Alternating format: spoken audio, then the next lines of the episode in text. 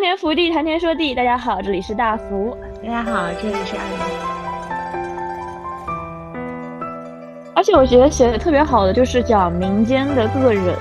或者他们他们在这样子的世间是怎么生存的。每个人的看法和观念都不同，但是他们其实是有一个相同的目标的。啊，然后我就想到了，大家不是经常喜欢说，哦，成年人不看对错，只看利弊吗？对，少年就是不看利弊，只看对错。这个其实是明知不可为而为之。但是第二季更像是说，在这样子的情况下，在命比纸薄的这种环境下，你要如何去做选择？更多的是这种成长痛的感觉了。王宽对袁仲新其实是有很强的救赎意味，或者说他是那种一直在陪伴袁仲新成长的一个人。在那个时代，必须得要寄托于什么的状态？其实让我想到了现在年轻人的寺庙热，总想要相信某些虚幻的东西来支持过于现实的生活吧。并肩与少长孤剑，只恨缘袅袅，上演迢迢归路远。不知一此书，此后无期见。落花也曾闭。这一期是我们。校园季的最新一期《大宋少年志》，哦，也可以算是校园剧，的确也可以算是校园剧，算是古时候的校园剧。对，而且我心里是这么想的，我还已经想好了一套说辞，就是说，虽然说它没有标校园剧，但说白了，其实大家心心念念的、非常喜欢的、怀念的部分，就是他在校园里面的部分，就是他们七斋八斋的部分，包括他现在出了第二季嘛。大家就是很怀念的，想要去回溯的部分，也是他们之前青春年少的部分。因为第二季《大宋少年之》现在刚播完，效果我我不知道是不是，因为如果说不如预期这个词的话，就有点像是在说有一个人有这么一个预期，但是呢，大家去看了那个剧，又会觉得说可能主创导演都不会对这个剧能够大热大火有一个。这样的预期，因为第二季的沉底色就比较沉重了嘛，包括最后大家都说也没有人催着要出第三季了，大家说把时间往回倒，我们想看七斋八斋日常这样。但说实话，就是二的确拍的不如一，怎么说呢？就 是我觉得品控没有做好，这这就是后话了，这就是后话。但我觉得说《大宋少年志》是校园剧，这个还挺有趣的一点就是。他们也的确是在一的时候更作为就更有少年气，更作为少年讲了很多校园的故事，像他们在校园中的针锋相对，然后各个个都是冤家 这样子的感觉，一直到以至于到像很多校园剧也会写到的，就很多大学讲大学的校园剧会写到的。在步入社会，他们步入的这个社会就是宋朝年间这种比较动荡的环境了嘛，就属于可能对于我们来说，我们大学步入社会是一种接受自己心中的这种动荡，但他们接受的需要抗衡的是家国的这种东西了，就会不一样，但是也很有趣。对，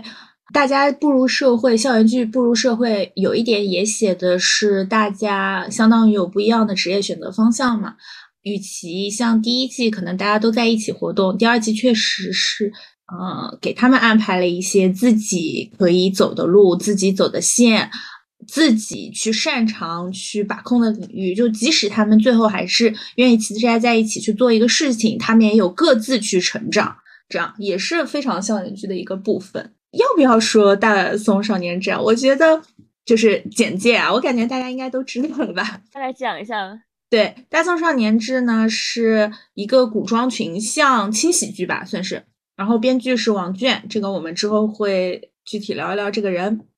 因为他真的是一个大熟人。现在第二季已经出完了，大概率应该是不会有第三季了。主要讲的呢，第一季是有六个少年，后面分别会单单一去讲，他们被聚集到一个大宋的情报组织里面。这个情报组织叫做密格，密格，对对对对。然后在密格学习成长，同时完成一些所谓的这个大宋的间谍任务，应该是在北宋年间。第七斋的结尾呢，相当于密格的老师，他们的校长就是死掉了。然后第二期呢，讲的就是他们自己。拿着密格原先留下来的任务去怎么样完成这个任务，同时碰到同学遇到艰难困阻，就是去自己去完成任务，又自己去成长的这样一个故事。主要讲的也比较像是那种动荡年间吧，少年的志气以及以及怎么去诠释“少年”这个词，还有家国情怀这个词。对我觉得还是属于一个大的背景下个人的心态。的感觉，所以这一点其实还挺有意思的。与其说是特别动荡年间，更多是暗流涌动，因为他说的其实是北宋嘛，那时候其实还没有开始战争，他们自己主要的大任务也是我要阻止战战争，然后我要用什么样的目的嘛，去刺杀敌国的国王来阻止战争，就是相当于边境已经有一些小的战乱了，但大。我的战争还没开始，北宋也没有滑到南宋那个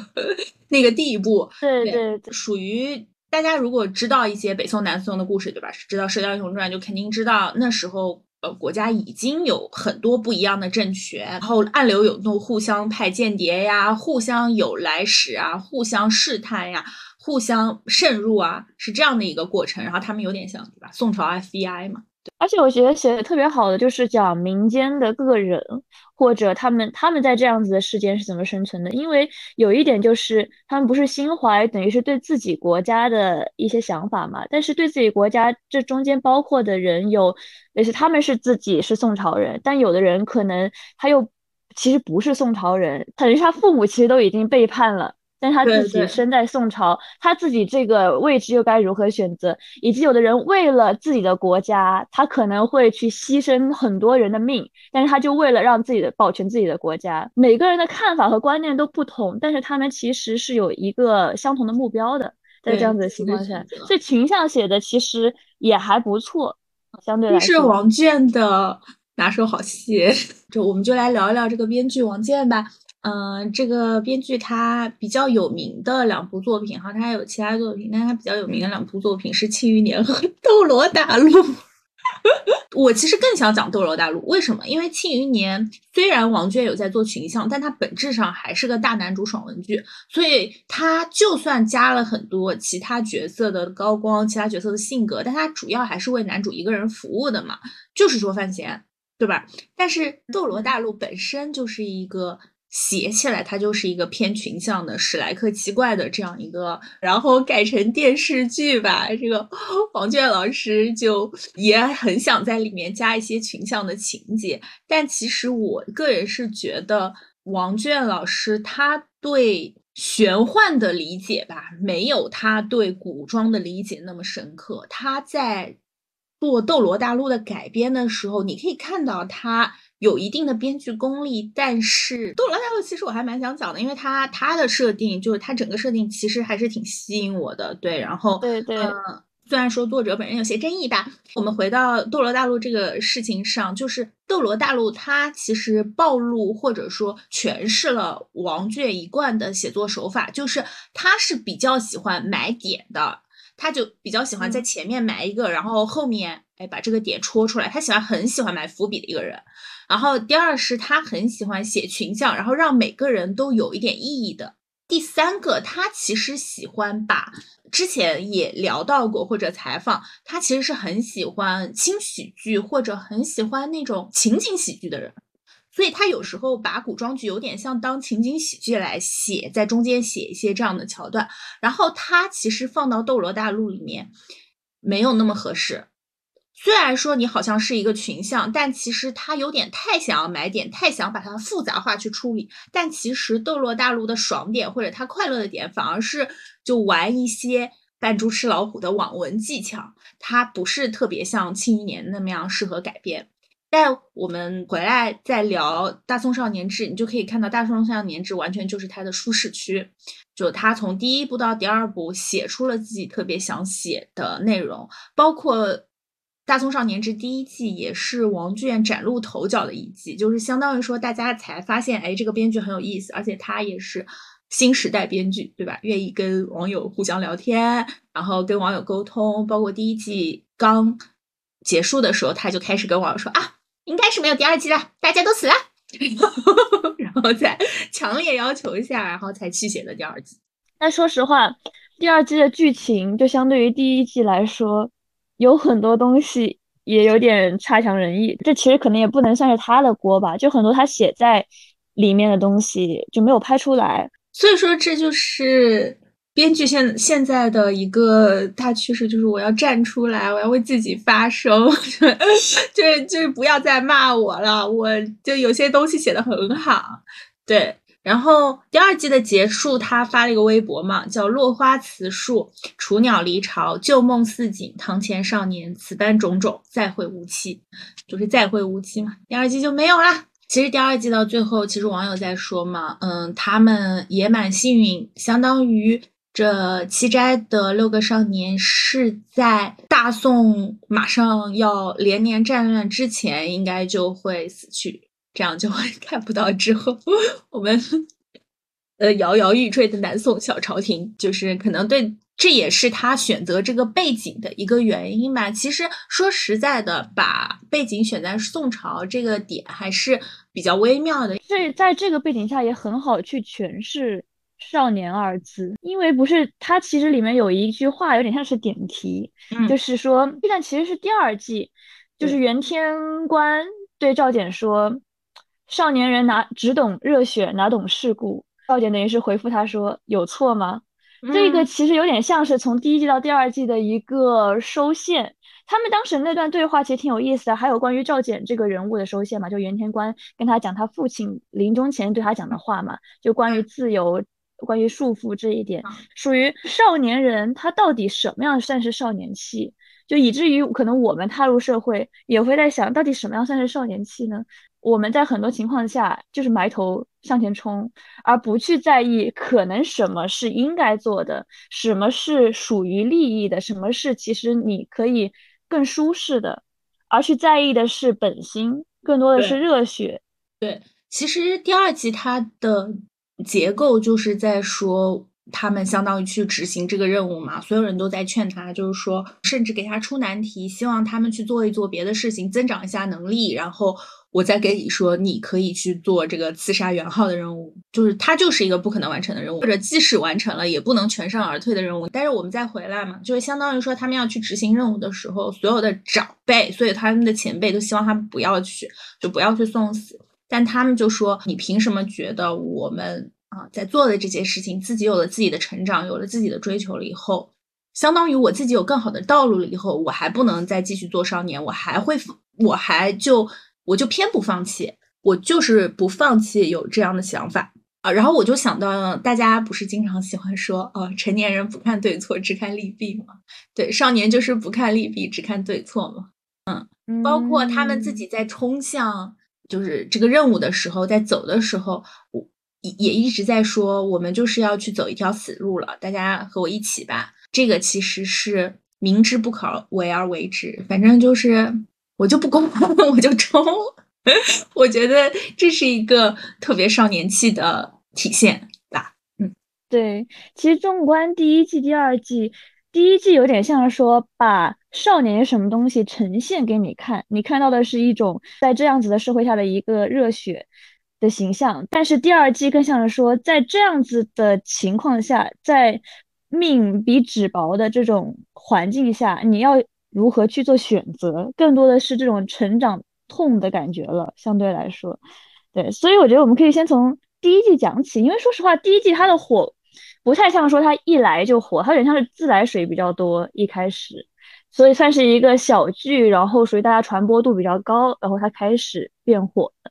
那你当时看第一季，因为其实这个好像也是阿林推荐给我的。第一季的时候，我不记得。对你当时看第一季，你觉得它有趣的点在于哪里呢？首先，这个电视剧是属于说它是给人惊喜的，它确实暗线埋的特别精彩。嗯，第二，它会放不同的人，它其实也有一一些类似于单元剧的形式嘛，因为说白了他们是去执行任务，那他执行一个任务就相当于有点像侦探剧去破获一个案子一样，所以他会有不断新奇的人物出现，而且每个人物其实有自己的想法，有自己的高光，有自己的。嗯，想要做的事情。第三个就是斗智斗勇，还是挺爽的。他塑造的人物真的很让人很可爱。我一开始还是就是有被王宽王宽吸引到啦。王宽真的是，王宽真的是阿玲喜欢的类型，在我这里是属于没有味道的类型。对对对，就是是是我喜欢的人。而且王宽真的这个人设做的真的很好，因为他。不会像袁仲新一样顶着个卷毛。实话说，我们就是虽然第二季告诉了我袁仲新为什么要顶着卷毛，但是第一季的时候，我一直以为袁仲新顶个卷毛就是因为他们妆造不行，你知道吧？第一季确实妆造不行，第一季武术指导也不行。然后他们有一些武术，就是我我都看到那个花絮，就是演员自己对那个剑往这儿卡还是往那儿卡，对他们就几乎没有武术指导。然后。我就想说，哎呀，这个男主这个发型吧，然后男主还穿的破破烂烂，因为男主穷嘛，对，然后 他不，这这部剧的快乐不就是他不吝于把高光给到每一个人，包括第一季的雅内，我也很爱，谁不爱？又傻又快乐又有钱的台湾肌肉男呢？我肌肉，哎，但的确他他是是有点壮的，即使穿那种衣服，感觉都能感觉出他是壮，对，但是其实。我喜欢第一季的角色很大一点在于，可能男女主他不是那种纯善良的人，因为我很讨厌看纯善良人，特别是这个剧集在在当时来说，呃，比较邪恶的反派或者说这一类还不是属于很吸睛的点，在那个时候就不会有人把主角写的特别说有很多滑头啊，或者说有点反派的感觉，但是。在那个时候，就像袁仲新他们这种小偷小摸，会经常会很上手这种小偷小摸，然后以及赵简跟他的这种冤家，哎，冤家其实算是一个比较老老的梗了，但是我就是很喜欢这种，而且他们也很好的拍出了这两人的冤家。是啊，我们有空说一下《欢喜冤家》好不好？七十吉祥，我现在就是点名，你为什么要把我的《欢喜冤家》换成什么战神和什么神女？我真。欢喜冤家他现在不值钱了吗？好，你继续。人家说欢喜冤家可能 已经被时代洪流给甩到了后面，但是他们俩真的拍的很好，而且说实话，实际上就是在最近的那个团建的节目里面，周雨彤也有说到，他跟周张新成天天在。就是片场吵架，第二季其实已经好很多了，但第一季他们就是天天吵架。然后当时他们说完这个，就是因为衙内第二季不是换角色、换演员了嘛？然后他说，可是他们第二季也吵得很多呀。然后其他人说，不，你不知道，第一季吵得更多。你第二季，你第一季没有来，你不知道。就你能感觉到出他们两个的确，其实他们两个在就是角色上也有点相像的这种心气在，嗯，就是很。坚定或者坚韧的某一种部分吧。然后他们这两个演员在现实中也是有很相似的部分在。就先不说他们 MBTI 都是 ENFP 了，但是他们俩都是有点讨好型人格，然后都是有点就是对于别人的情绪感受比较深的嘛。你会觉得这个还挺有意思的，在人物关系上。这个我们后面可以说到团建的时候讲到。但是我很喜欢这种角色塑造，就是。不是纯善良，而是有更多复杂的面在。但是这一点，其实我是觉得第二季做的差的部分。对 我其实觉得还有一点，就第二季比较短嘛，嗯，它其实。很多时候在铺陈的是一个一开始沉郁的底色，而第一季的时候，它更能展示每个人的性格吧，也是有这个原因。就相当于第一季，你可以明显看到他每个人都有写他们的小故事，没几集是说，哎，这个人家里是什么样的，他是什么样的一个人，他为什什么成长成这样的人。还有就是第一季还是在校园里面，他们还是在一个非常安全的环境。他们在这个安全的环境下，包括袁仲新一开始他进密阁，就是想跑，然后就是不想好好学习。我就是不管，我就是根本就不想做这些任务，你让我做我就做呀。对，第一季大家都是有些叛逆在的，哪怕我做这个任务，我也不听你的指挥什么的。嗯，对，都是这样的。这个时候你还觉得说他们其实是有路长院，有这个。校长可以依靠，有师生可以依靠，他们还是在一个比较安全的环境里。那他们的人物其实就是会比较有趣，比较有性格。第二季就重任在肩了，我成长了，我要去做，我要在没有师长的引领下去做那些痛苦的、困难的事情了。所以他们可能个人的那个轻松的片段就会比较少吧。而第二季的底色就很沉郁，第一季真的会快乐很多。对，第二季的底色很沉郁。其实我觉得他是能写的更好的，因为我是一个很喜欢 BE 的人，我是一个很喜欢痛的人。但是对于他们主角的塑造，我反而觉得没有第一季这种多层化塑造的好了，就他们反而变得更模式化了。相对来说，那我们其实可以直接讲到第二季，因为现在本来就是刚播完的是二是第二季嘛，大家热点比较多的也是第二季。其实我在看第二季的时候，有一个很大的点，就是我在不断的 PUA 自己，我真的很难过，你知道吗？就是说实话，我对第二季也是有很大的期待在的。虽然我不像阿玲，可能是也比较更多的热爱他，是他的粉丝。但首先，我本来就我个人是很喜欢周雨彤、张新成他们的，因为周雨彤的剧我基本上就是一个不落的看的。但是看第二季的时候，我就觉得。很多东西都有点差强人意，当然它也是有自己好的部分吧。嗯，但是我就在不断 PUA 自己，我在想，哦，我这个地方看不懂，是不是因为我自己脑子的问题？然后这个地方它这个拍摄手法，特别是特别让我 shock 到的一个拍摄手法，就是当时不是元昊呃在离宫嘛，然后他就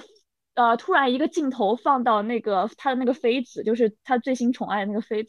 当时那个镜头一个啊一个缩。缩过去，当时我就这比 PPT 还恐怖。当时我就是有有一点不理解 PPT 转场。不说他拍摄的这一些部分吧，然后我就在不断 PUA 自己，以及他可能一些对人物的塑造，就我也在 PUA 自己说，可能是他们成长了，可能是因为他们跟以前不一样了，他们这种模式化，可能就是人在成长之后会变得麻木吧。嗯，但是的确，你可以说的一个很大的点就是他拍的很急。嗯，我不知道他是不是其中有完成任务这样子的想法成分在，但是特别是开头，可能后后面是有好，但他开头时候拍的很急，有些东西全部是一笔带过的。这个时候我又开始 P U A 自己了，类似于他一笔带过，一句话带过三斋的死，我在 P U A 自己。的确，在这样子的动荡年间，死就是一种一笔带过，就人命比纸薄，死就是一笔带过的东西。当时我就在开始 P U A 自己，但是我又会觉得这个东西你用用其他的方式呈现。会不会更好呢？以至于另外一个亮点就是十几集的时候，北河星嗯讲述他为什么这么做，那个其实是一个把情绪推高的点。而且像我这种天天看哭的人，我在那那个地方我没有完全感觉到他的情绪，就我能明白他想要表达的是什么。而且说实话，这个点是我觉得如果拍好特别好的点，因为。他那个点能让我共情到，让我回忆到的是什么呢？也是我之前说过好几次的片段，就是《进击的巨人》里面兵长的舅舅讲关于执念的时候，就他说人必须要成为什么事物的奴隶嘛。其实我觉得当时村民们对神的崇拜也好，他其实就是在那样子年间自己希望有的一个念想、一个寄托。神的存在对对他们来说，特别是对魏迟元来说，是一个寄托嘛。嗯。所以，其实我觉得那一段如果能拍好，会是特别好的剧情。但是它有点像是让你的情绪不太能带到那上面去，就也也有点口号式的一笔带过了。就整个我说整个剧情的节奏吧，有点像是我敷衍的时候写的论文，根本不会去注意哪个点需要重点展展开，哪个点又需要用一些什么方式去搞理论证明。这是给我觉得。第二季比较差强人意一点就是节奏和拍摄，对对，你会觉得想说是他写到那儿了，但是如果再努力一下就会好更好。就他已经把这个人物气氛都烘托到这儿了，但是好像他又没有把一些细节给你刻画出来，让你觉得说哇，我真的在此时刻落泪。对。就是你感觉王倦其实都已经点到点上了，而且不是有人买了他的原原的这个剧本嘛，原来的这个剧本嘛，就是能感觉他说他剧本其实写的很好，而且我看了一下，有人抛出了那个剧本几个片段，他很多的这种能推动情绪的点，他其实是没有就拍出来拍出来的，嗯嗯，而且你能感觉到很明显的第二季就是很明显的阵营和 CP 划分，嗯，就是你能感觉。到他们之间其他。东西变少了，因为说实话，像王宽和小景他们有点太固定了，特别固定的搭子，你会感觉。但其实小景和衙内会有很多其他的交集，在第一季的时候，所以第一季不是有很多人磕邪门 CP 吗？对对对你能在 B 站看到所有的 CP 剪辑。但是第二季的时候，你就感觉他们之间的互动少了很多，而且男女主就强调男女主强，他们很聪明的这一点，有点强调的过火了。有一些有一些地方，就我会我会很想看到其他人的一些表现，虽然也有吧。我比较喜欢的就是是衙内后面为了父亲的死，就他想报仇嘛，可能会想说啊，那袁仲兴要要要怎么样去杀了袁天官，就我要怎么样去利用袁仲兴，但是这后面又有其他的东西存在。但是这一点其实我觉得有意有点有意思，因为衙内他这个人不单纯是一个傻白甜了。对对，说实话，他怎么可能是个傻白甜？能好好的做商业的人，他怎么可能单完完全全是个傻白甜呢？你这么一说，真的是，就是有点拍太急了，所以特别模式化了。第一季其实真的就是，你觉得谁和谁都很配。第一季真的有好多邪门 CP，真的都很好磕。对，第一季他们其他人之间都会有一些交集，还有在课堂上互相扔扔纸条，然后就不只是可能 CP 之间的这种点了，他们对自己也存在点，啊而且特别像是，不是很多人磕男主和 王宽吗？袁仲兴和男王宽就是很好磕啊。之前有人 PO 了一个删减片段，就会更多的去描写王宽和袁仲兴的之间的这种感情，因为说实话他们是完全不同的人嘛。对，而且他们是最先认识的人。他们是最早在密阁开始之前就有建立的人，就是就已经在一起很久的人。他们住一个屋，他们是舍友啊，他们是小圆精灵的舍友呀。对，王宽对袁仲新其实是有很强的救赎意味，或者说他是那种一直在陪伴袁仲新成长的一个人。嗯，说实话，没有王宽看着，袁仲新可能都未必进得了密阁，或者他已经变成一个就除了小偷小摸之外。就可能人会长歪的一个人了，因为袁仲兴就是那种很聪明，然后成长条件还不好的人，他 完全就是个大反派的设定，你知道，在很多对对很多的言情剧或者什么的里面，他就是一个很大反派的设定。他又聪明，但是他家里人对他又特别不好啊。虽然有一个哥哥吧是特别正直，但其实哥哥不太能照顾到他。很多人都在说有一个 bug 就是。呃，袁仲兴的哥哥袁伯奇见到他的时候就说啊，这就是我取名的孩子袁仲兴啊。但后来网友说，可能其实说的是，嗯，虽然给他取了名字，但很很长时间很久才见到他。就你可以看到，包括在后面，袁仲兴对袁家的了解，那可是说完全不了解。然后就是他就是一个弃儿，即使是他哥哥对他很好，但哥哥其实是很辛苦的嘛，哥哥还在外面征战，那他一年能回几次家？他。其实照顾不到什么袁仲兴，袁仲兴就是在一个非常脆弱或者没有什么爱的环境下长大的。他唯一可能能给他一些安慰的是，后来成为他们的老师的那个逗猴的老头。其实王宽是他真正意义上一个同龄的朋友，而袁仲兴那么聪明，几乎就是一开始在成长的时候，只有王宽能明白他究竟想要干什么，能理解他。啊，有点 soul mate 那种感觉在了。完全就是他们俩真的很好磕，而且他们俩又很不同，就更好磕。王宽属于说他觉得袁仲新是他的责任，包括一开始我们既然说到这嘛，我们肯定就直接来说一说每一个人吧。就袁仲新他作为男主角，他开场魔化刻画的一个情节就是袁仲新和王宽在书院，王宽本身他。是，其实是一个名门之后嘛。他父亲是宰相，是位高权重的。他只是和袁仲兴上了一个书院，而袁仲兴就相当于自己袁家出事了，要把他赶出去。袁仲兴本身是属于没有受到过袁家任何恩惠那种，然后就让他自由生长，也没人管他。然后，但他现在反而要因为袁家出事而受到惩罚。而王宽就相当于当时我就收拾覆盖，我要跟你一起走。包括一开始大家在说密格的这个七宅这六个七六个少年。集结在一起，也是在说他们是怎么样加入米格。袁仲兴很明显是校长，我就是很想让他加入。我知道他聪明，我知道他有这样的才能，并且我知道他们家里西夏可能会有联系，所以我要让他加入，包括后来也发现嘛，他们其呃袁中心算是怎么说校友子女，就是上届学长毕业的子女，就是他爸也 也干了这个方面活动，家学渊源，袁中心家学渊源在。对，嗯，然后相当于校长是不断诱骗、哄劝，然后让他来加入。但王宽其实真的就是说跟着袁中心加入米格的，他真的是一开始是觉得袁仲新是他的责任，包括袁仲新被赶出一开始的书院的时候，王宽就直接收拾行李跟他走的时候，你就觉得他真的觉得自己 是袁仲新的老父亲吗？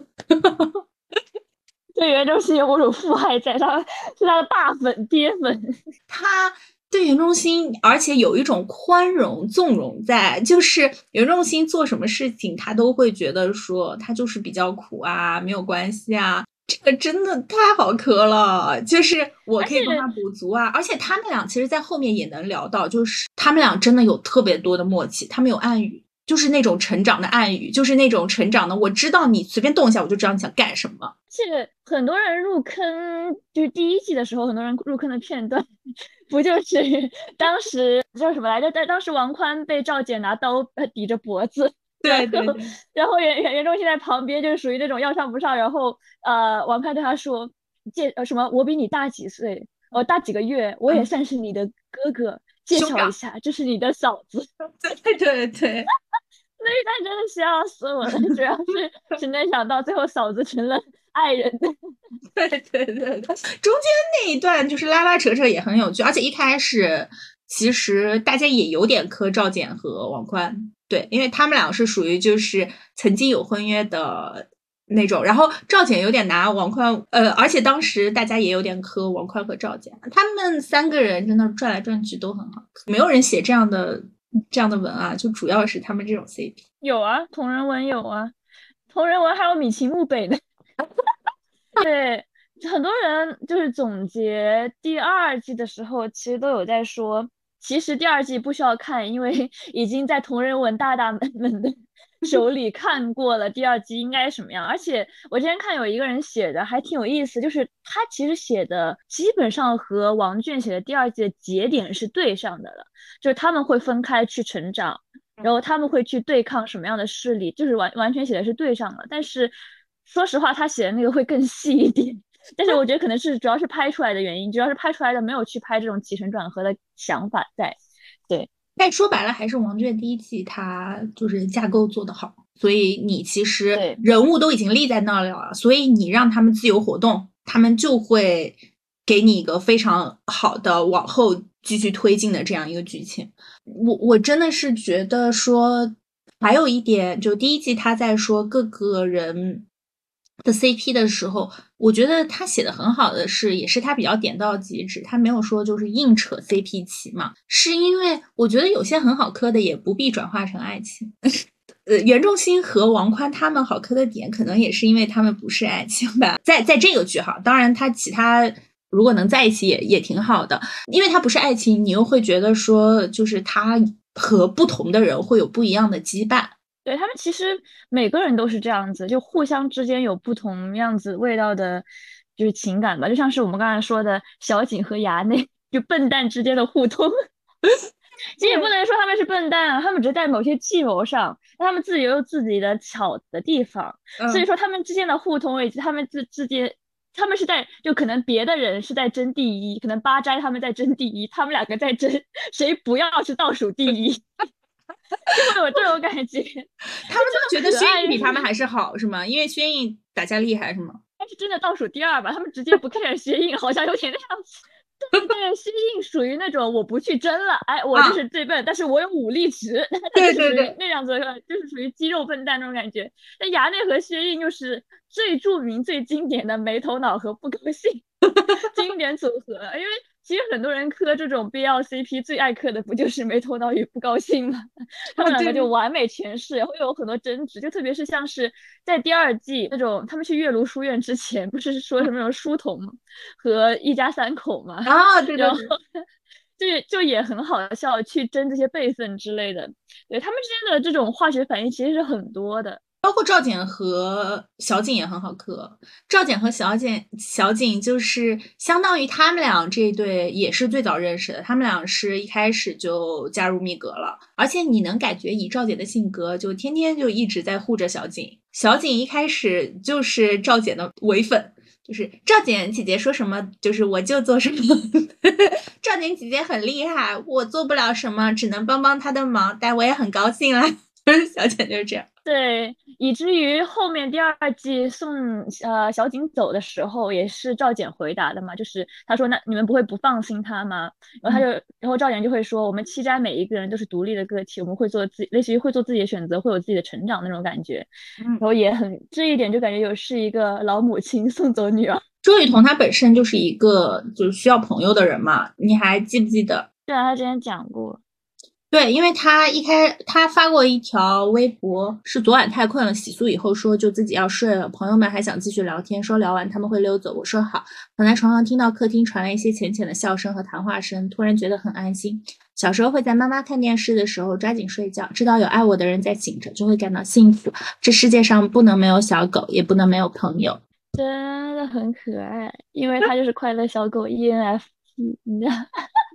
对一些对 对一些同类人的喜爱，周雨桐真的超感性，爱很爱发微博，感觉很真诚的人。就是我觉得他他他在过他自己想要的生活。我觉得第一季的牙内和第二季牙内大家都注意到换节了，而且牙内缩水了，而且季里还给了解释，说他滚下来滚瘦了，还是怎么说滚奇怪了。对，但是我觉得牙内是那种，就是我我也是我特别特别喜欢的角色。我觉得大家应该都很爱牙内吧，因为他一开始是那种纨绔。贵公子的形象，后来你又发现说他个人其实有个人的魅力在，而且衙内第一季的时候，不知道是演员还是谁给他设计的一个动作，就是他到了哪里他就开始吃苹果。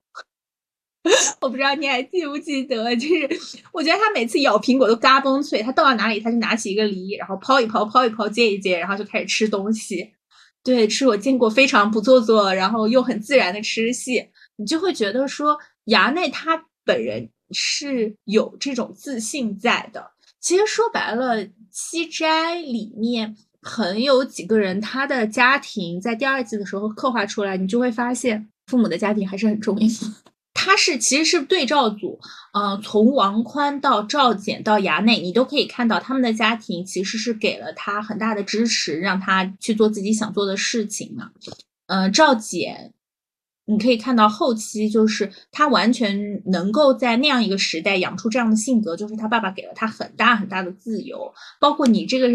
年纪了，你不结婚，然后你出去跑去，他爸爸甚至还在默默支持他，到最后还给他留了一个影子，就是说你可以做你自己想做的事儿。对，这就是第二季我第一次哭的点。就当时不是袁天官给他带话嘛，说你父亲临终前讲什么？因为赵简这个角色当时很出彩，也是剪辑最多的那一句话，就是第一季的时候，为了表现他这个角色人物到底什么样子的一个性格嘛，他就是说世间万物阻我不死便不屈，这个是当时他对他父亲说的，就类似于说我要坚定，我其实就是这个信念，你。无论如何阻挠我，或者这个世间无论如何阻挠我，作为女子这样的身份，我也一定会坚定我这样子的信念的。而后面他父亲临死前让袁天官带的话就是“愿世间万物不再阻你”。当时你就会觉得啊，我现在在说这句话，我都觉得很很难受。你就会觉得这的确是作为一个父亲最后想表达的，想对你的这样子的祝福和爱了。对，嗯。包括衙内，其实他的父亲后来，嗯，相当于说能够自己不拖累衙内，也是含笑死去的嘛。就衙内他的父亲也是那种。我甚至觉得他的父亲比王宽的父亲要更厉害的一点，就是他本来身居高位，但他也是为了自己的家国理想，我就是去做一个千夫所指的人，我就是去，嗯，深入别的地方，然后去做一个大家眼里的叛徒。衙内其实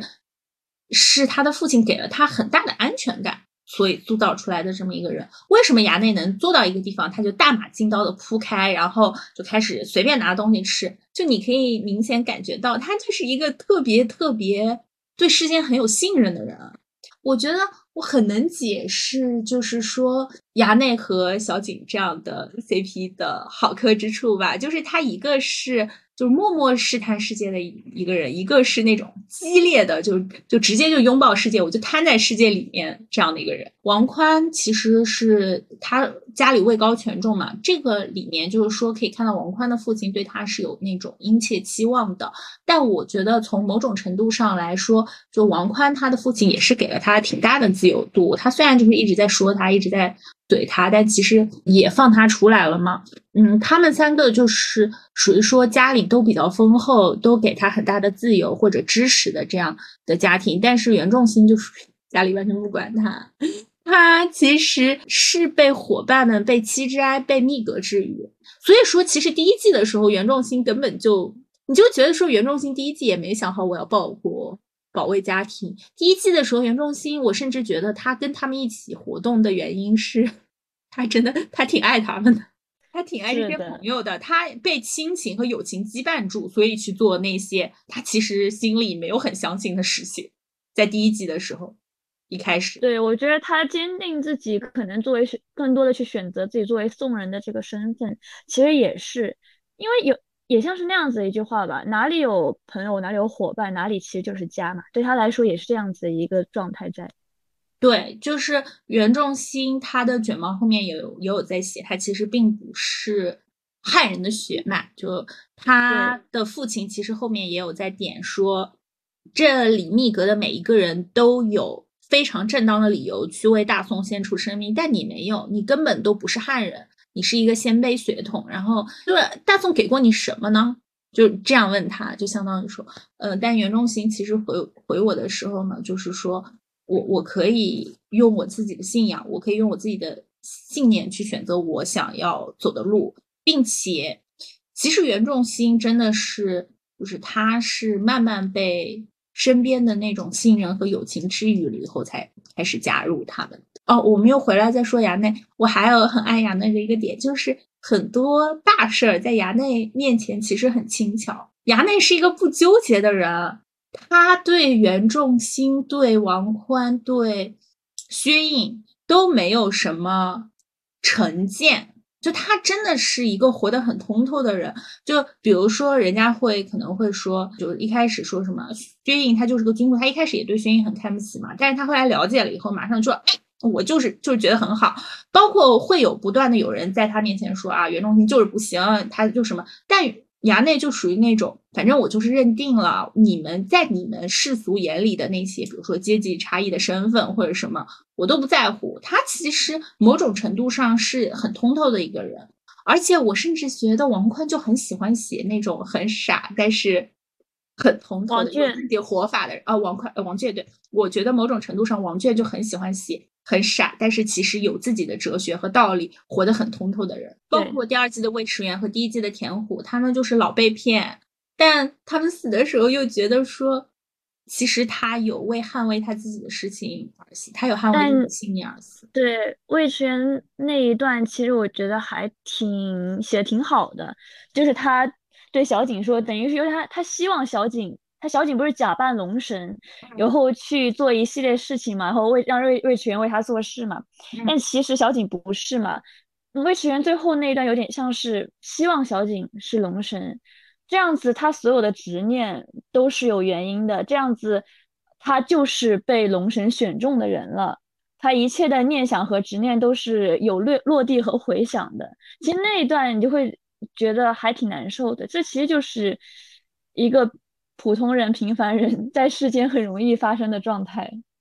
对对，其实我最近也有在听，相当于灾难相关、洪水相关的嘛，就说我们从现在的视角来看，当然会觉得说龙神什么这些东西，你们就是封建迷迷信，你们就是愚昧，你们这些村民。但某种程度上来说，就是村民他在祭祀龙神，在做的很多活动，其实和游行很像。他们其实，在做。祭祀的时候，你想给他，他们在说什么？他们敲锣打鼓，对吧？他们在举办龙舟赛，他们举行庆典，这种他们其实相当于是说向官府发送信号，就说我们现在可能需要一些帮助，可能你们官官府救灾治理不当，可能说在灾年的时候。民众把这个农神抬出来，它一方面是一种念想，但其实更多一方面也是相当于像在官府抗议，就我们现在心里有不满，而我这种不满，我要通过祭祀龙神来展现出来，来跟你们说，这是我们的不满。就这部戏里面，他一开始把百姓们去相信龙神，去相信各种各样的神，来作为一个反面案例的嘛，就是说。大家很花钱在这些无谓的信仰上，反而自己的生活都没有办法照顾好。但后面他魏迟元又往回勾了一点，就是说，如果说我真的有别的办法，我为什么还要信神呢？我是真的，这是我能现在找到最好的办法了，是我能够在我自己的世界观里去解释这个世界的方式。其实更多的有点有点像是说，自己的某种必须在那个时代必须得要寄托。于什么的状态，其实让我想到了现在年轻人的寺庙热，其实是有相似点在的。对啊，可能那些灾难，就以前的这种灾难是天灾，然后对于我们现在人身上，我们的丧，对于我们承所承受的东西来说，相比于寄托于公司，寄托于自己，我们决定寄托于神。需要相信某个东西吧，也和现在年轻人打工族喜欢刮刮乐 也有点 相关。总想要相信某些虚幻的东西来支持过于现实的生活吧。小景呢？小景，我觉得是一个很充沛的女孩子吧。我知道她其实如果说在，你不觉得苏晓彤就很喜欢演这种？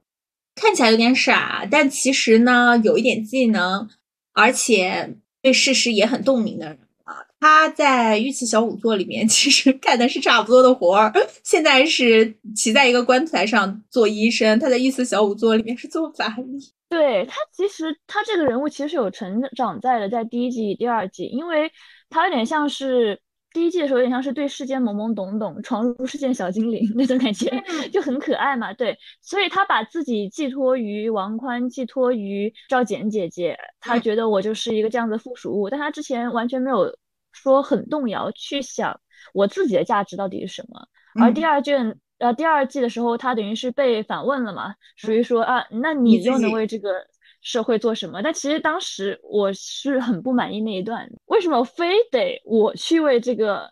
社会做什么？但是他们主主标题、主观念是这样子的嘛，专门让一个人强加给他们，强强制的用口号去让他们去反省，这一点是有点让人难受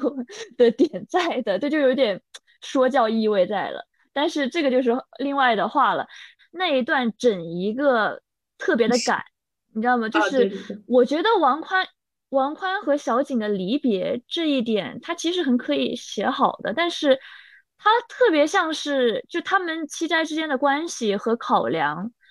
在这一季里面表现特别的急啊。一个点是袁仲新知道是他父亲杀死了赵简的父亲，哦，他转念一想，我就直接说了，根本没有讲他自己到底是如何纠葛的。你说。给他放一个镜头也好，去稍微的去讲一下他的情感转折也好，就是完全没有。小景和王宽他们那一段离别，让人看了就觉得有点怎么说呢？腻歪，可能是我的问题，对不起。觉得这大福的问题，大福不爱看人谈恋爱，大福只爱看人准备谈恋爱。对，这这也是一点。但是我觉得他们这一段其实可以。表现出一种成长痛的美的，你知道吗？但是给我看出来的只有那种奶油的腻歪，而不是说那种成长痛的美，所以就让人感受不到这种东西，就让我有点难受。但是这也可能是我的问题啊，所以，但是我是觉得，如果感情这种感情的转折能写得好的话，其实是不错的。但这一点就要让我谈到的一个他们成长的点就是离别，因为。我追养成养成系也是啊，然后以及看他们讲成长也是，嗯，以及有一个人写同人文，他写第二季的时候也是说，他绝对会写到的一个点就是离别，因为他们太是一个凝聚在一起的团体了，也像是阿林刚才提到的，如果我们一直凝聚在一起，我们是不会提出对方的缺点，或者说让对方去催促他成长的。对对，这其实也跟如果过于在一个过于溺爱环境的。公司环境里面 也是一样子的道理，对于他们来说，他们就需要一个离别去推动他们，嗯，像赵简说的一样，我们七斋每一个人都是能独当一面的。但是这个在一开始他们离别之前，这句话只是一个口号。而当他们真的完全成长回来之后，那又是另外一个情况了。而我觉得比较遗憾的就是这个成长写的太一笔带过了，就蒙太奇片段的一点点剪辑。如果篇幅能多，其实说实话，这一季应该要写成一个至少五十多集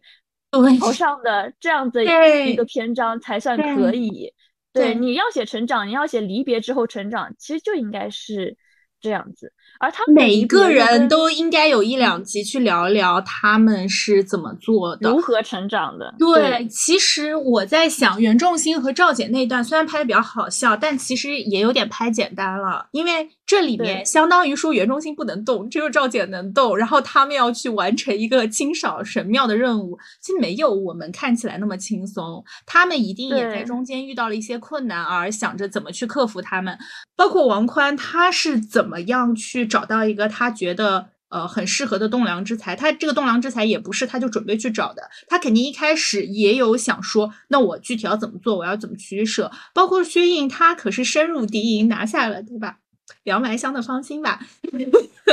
他作为一个异族人，虽然有一定的武力，那他怎么在敌营中自处？他们那队很好磕，说实话。对，梁埋香我太喜欢这种了，但是一笔带过。耶你知道吗？就能不能能不能拍成五十集？我就说能不能，就是能给我多增加一点。说实话，衙内和那个雏鸟的他也拍的很快，但是说实话就是有点把所有好吃的东西全部给你变成了麦当劳快餐，就给我这种感觉。哦，没有对麦当劳不敬的意思啊，但是就的确是这种感觉。我就想吃的好一点，不对麦当劳不敬，你天天 在，你还不对麦当劳不敬，你天天在微我五十。肯德基，你从竞品关系是吗？我们现在是肯德基打钱，谢谢，为我五十，肯德基。嗯，这些点其实能写的更好吃的。对，衙内是怎么建立自己的商业帝国的？都是困难的事情，但他确实都是一笔带过了。就好像说，小的们，你们出去寻找自己的技能吧。啊，你们回来了，不错，就没了。哦，对，而且衙内一开始没有钱，还是住在就小景。他的那个家里嘛，就他那个养父母的家里，然后还跟他弟打了一个照面。他那个弟其实挺有意思，因为你一开始看以为他要叛变，结果没想到他其实是个狠人。嗯，他这个他不是最后拿刀直接捅了那谁吗？对，对他弟 其实就是。就觉得他应该没什么戏份吧？我觉得他长得比较像小角色的那种长相，比较普通的长相。但是他其实这个角色人物还挺复杂的，就是你看着他好像唯唯诺诺，然后每天都弓着一个身，一定要做那个鞠躬的那个礼仪。但他其实心里又是有狠的，他是有自己的信念，在他知道自己要什么，什么样是对的。他很好的划分了一个东西，就是。什么样是谁是我的家人？我需要保护的是谁？我需要保护的利益又是什么？所以你就觉得他其实是一个很有意思的角色。而且一开始其实家里送小景就有点像说是你会完全理解成一个啊，就是重男轻女的家庭，就是想要抛弃的小景的家庭。但你后来又发现，好像说是不完全是这样。可能说对父母来说，他们。对小景其实已经没有什么想念了，也没有什么想要去做的事儿了。但对弟弟来说，可能他对姐姐还是有一些不一样的情感。他一方面享受着姐姐为自己家里带来的红利，姐姐为自己家家里带来的利益，但是他到一定程度就会发现这个利益有隐患，他自己怎么去解除这个隐患，并且他又很想说，在我力所能及的范围内去帮助姐姐。嗯，他其实。这个人物是有一定的复杂性的，他完全不是一个很善良的人，但他也不是一个坏人。但是他的反差感很大的在于，你看看似唯唯诺诺，但是最后却能做一个持刀的狠人，这点对特有意思。对，而且大家其实没有想到他会这么做，他一开始可能做的就是他在背后帮助大家是一个反转，但其实七斋的众人可能也没有料到，在回去的路上他会。直接就结果了，而且一开始看你会老觉得他要叛变，他要叛变，他会不会因为 因为看起来懦弱，但他其实又没有他看起来的那么懦弱？对对对，包括其实大家如果说看到这个就很喜欢写那种，如果你不把这个这个反派杀掉，他肯定会东山再起，会怎么样？嗯，包括反派派在劝降的时候也在说，就是说相当于我给你高官厚禄，但其实你可以看到他的弟弟是心思很。就是想的很明白的一个人，明他就说，他就说不可能的，就绝不可能，你这样的人，就你只会，你只对，因为我在你身边太长时间了，我完全的了解你了。对你根本就不可能会，就是我根本就不会相信你许我的这些诺言，因为你从来不会兑现。那说到其实人物的话，我觉得第二季写的最好的应该还是八斋吧，因为其实都是一笔带过，但是八斋有点像是一笔带过，却能很好的塑造出来复杂的人物关系，和你能看出来他们之间看似没有很紧密的联系，但是又呃生死与共的这种关系联系在。文武七和雏鸟是新 CP 里面磕的最多的，磕死了大家。呃，虽然说实话，官配是雏鸟和衙内吧，而且雏鸟和衙内还在七夕一起发了一个视频，就就是真的很营业，你知道吗？但是就是那种现现代装，然后一起出去逛的那种视频，就觉得啊，这不是真的吗？这真的不是真的吗？但是但是因为我磕的是文武七和雏鸟，哈哈哈哈我就喜欢这种爱而不得的痛，你知道吧？就他们真的很有那种，因为每一个镜头，甚至是雏鸟跟衙内说话的这种镜头，都有文无期回头看他的片段，然后你就会啊，这世界上最痛的果然还是暗恋。你是真的觉得文无期对雏鸟有感情吗？我觉得是不一定，因为他说实话笔墨太少了，你很难说完全的界定吧。但是因为本来爱情这个东西就很难去界定吧。但是真的就是说自一直说自己无情，一直说自己绝情的这样子的聪明人，当他为了他去死的时候，因为这说实话他自己是聪明人，他肯定知道这就是去嗯死的。当然，这其中还有背后的另外原因，他可能知道他的死后面能能会有什么样子的结果，他会嗯有一些算到的一些成分在吧。但是去做这样子笨的事情，难道不是世界上最感人的事情吗？就当无情的人流露出一些真情的时候，就是世界上最感人的东西。啊啊！他们三个人很有意思，因为首先是特别经典的这种冤家吧，像是文无期和花瓷树是有番番外的，就他们番外就讲了，一开始有呃陆观年跟文无期说你要去加入阿斋，你要去，然后现在有一个任务给你做，然后文无期就去做这个任务，他他嗯。说会有接应人在那个石桥上，他就在石桥上遇到了雏鸟。然后有人当时当时弹幕就有人说一见钟情，一见钟情，因为当时其实很可爱，其实当时雏鸟就很可爱，穿着一个粉色的这种宋朝的服装嘛，就汉族人这种服装，然后扎两个小揪揪，然后当时也还没有，就眼睛还没有瞎嘛，就整个人是属于那种清清淡淡但又很可爱的小女孩，就当时也有弹幕说她是八斋的小景，但是我觉得也有点不太相同在，因为她每天都很无奈的表情，就是看着文无觉期和花得雏 鸟其实是一个很聪明的人。对对，他是很很多人也在写聪明、很灵动的这样子的人。然后后来他们去做的那个第一个任务，其实就是跟花，其实就是花慈树自己给他们下了套。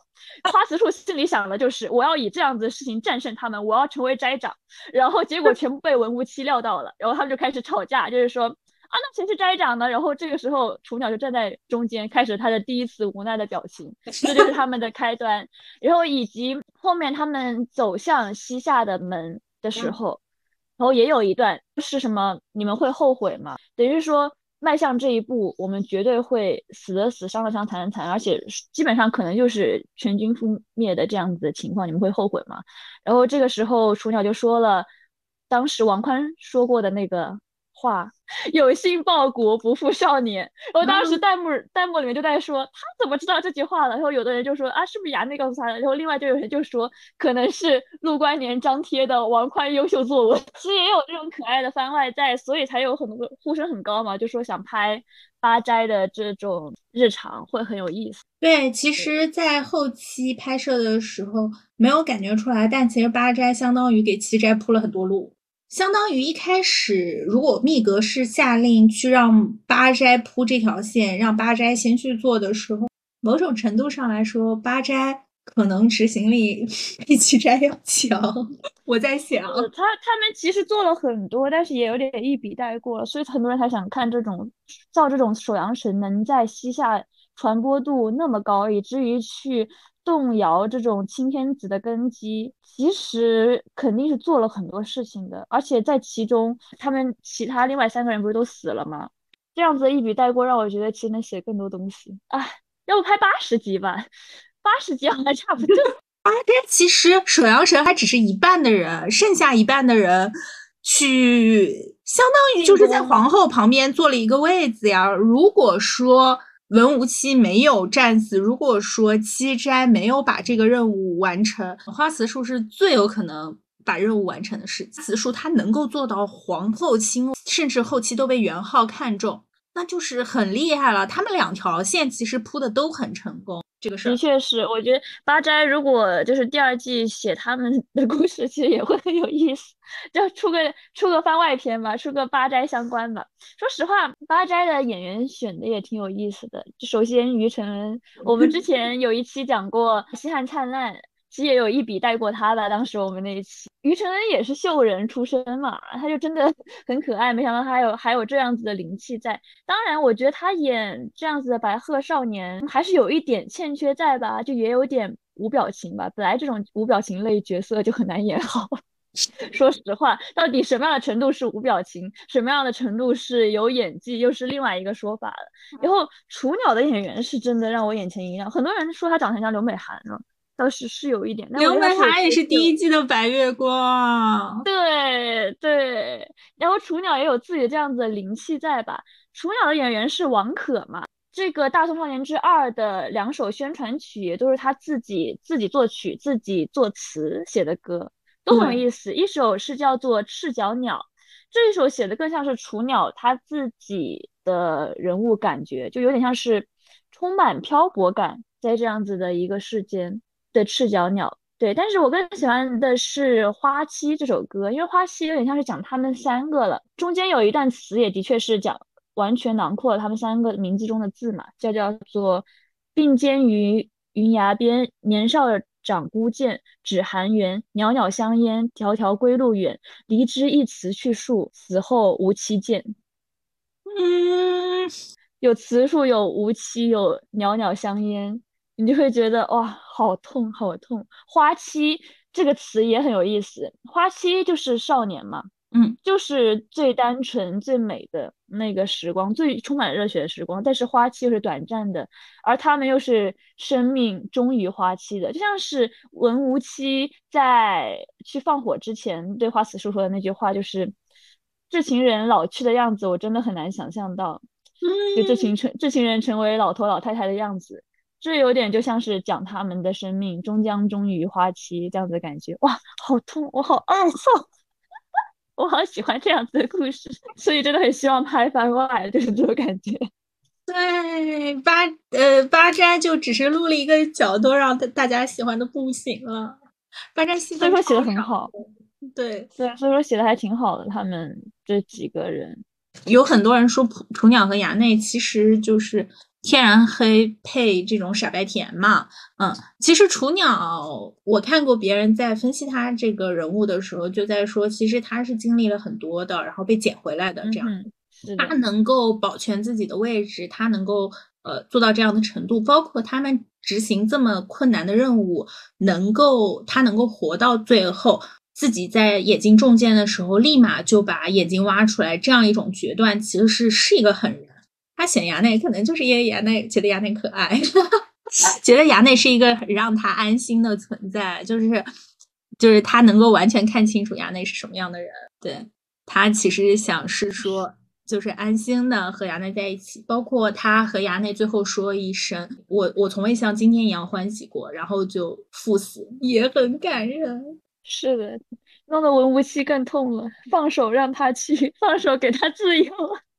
就是这种感觉，因为我就是我知道，如果在我身边会是更动荡的事情，所以不如让你去过安稳的日子。对，而且这个对文无期更痛的是，我刚准备让你走，我觉得其实对文无期来说，他其实是卸下了一个重担，就是他一直带着雏鸟，一直带着雏鸟嘛，而且雏鸟已经是濒临。死亡的边缘了，他想说到了这里已经有七斋去完成这个，而且在我的任务里，你已经可以到这，你可以走了。但我在下一次见到的时候，已经是雏鸟被挂起来，就是所以跟嗯，超痛的。他本来以为他保护的孩子就是他已经保护到这了，没有关系了。哪怕我自己即将去赴死，我保护的孩子终于是保护下来了。但我下一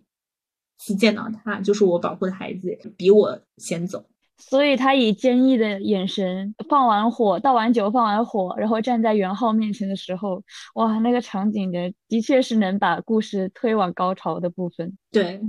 对，其实我觉得这个元昊，你一开始说有点太厉害了，还还还是有时候为了一些剧情需要，就是元昊的废话也太多了。但元昊拍的很好的一点就是，他想塑造一个这样的强权者，然而塑造很好的一点就是，像是雏鸟他们就是落入火中，然后以及各个场景都会有给元昊一个特写，就他很戏谑的表情，就是他是一副觉得这个游戏很好玩的表情。就绝对会给他这样这样子的一个特写的镜头在，这就很有意思，这就很好的表现出来了他的这种残暴，以及就在强权者面前，你可能就命如纸薄，你可能就完全不不是一个什么东西，你就是一个玩具，你的死对他来说就是这样子，对，所以他才不停的，他就对，他就觉得文无期很有意思，他。已经好像是两次还是三次说啊，那我再给你一次机会啊，我再给你一次机会。对他来说，这就是一个很轻易的事情。他就觉得啊，这个人看起来是一个好有意思的玩具啊，我要把它留着。但是失去了文无期，把文无期推入火之后，他就觉也只是觉得说，嗯，可能就是一个不会服从于我的玩具，把它扔掉就算了那样子的感觉。对，对他们这些人来说，就是。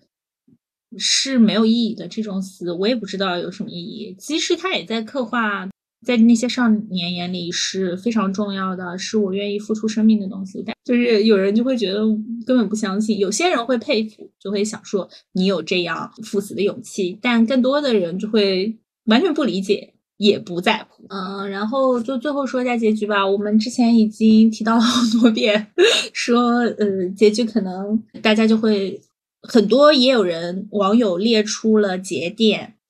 每个人大概是在什么时间死的，包括哪怕是电视剧，其实相当于也是刻画的是，即使他们活下来了，也被大兵包围了，也不会把他们送走的这样一个事情。嗯，对于大福来说，你是觉得他们就死在那儿更好呢，还是有一个好的结局？我觉得他们死在那儿比较好。说实话，就或者说其中有人死会比较好。就他们有点太主角光环了，在第二季那样子的情况下，会让人觉得有点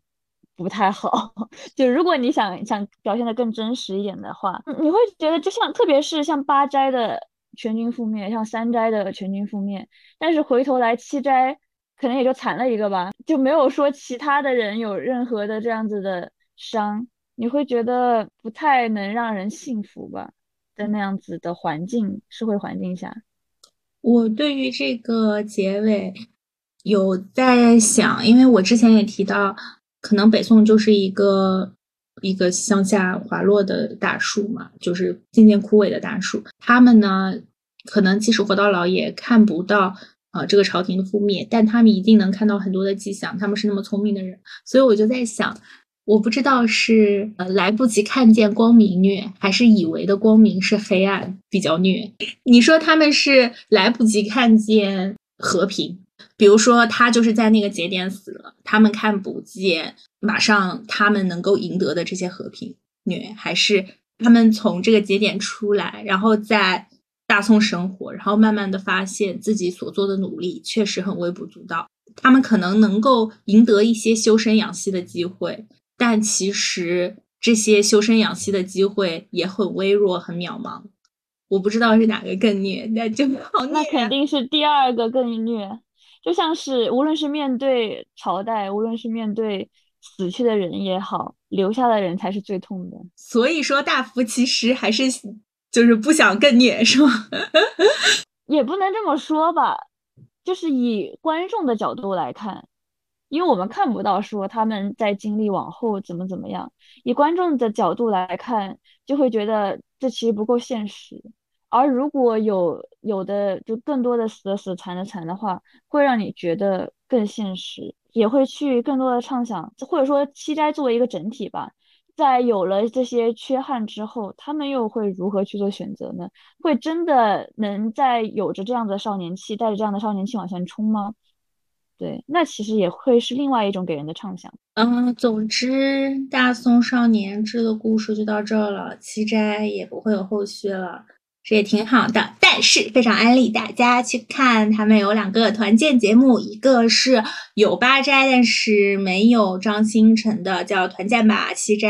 第二个是有张新成没八斋的，叫大宋探案局，都是在芒果吧，因为这个好像就是一个芒果芒果推的剧嘛。对，然后我在看的时候，我觉得氛围还不错，有点像青春，呃，有点花样青春那个味道了。团建吧七斋已经出了几期了。大宋探案局才出一点点，都可以期待一下。但是他们说这个是毕业旅行，所以它可能不会成为一个常设综艺。如果能够成为一个常设综艺的话，会更有趣。最后我们最后大福还想聊一聊关于演员的趴吗？说实话，我觉得还挺有意思的一点就是第一季到第二季中间的时间不是拉的也挺长的嘛。嗯。而第一季的时候，他们这群人作为演员都是崭露头角，到第二季的中间。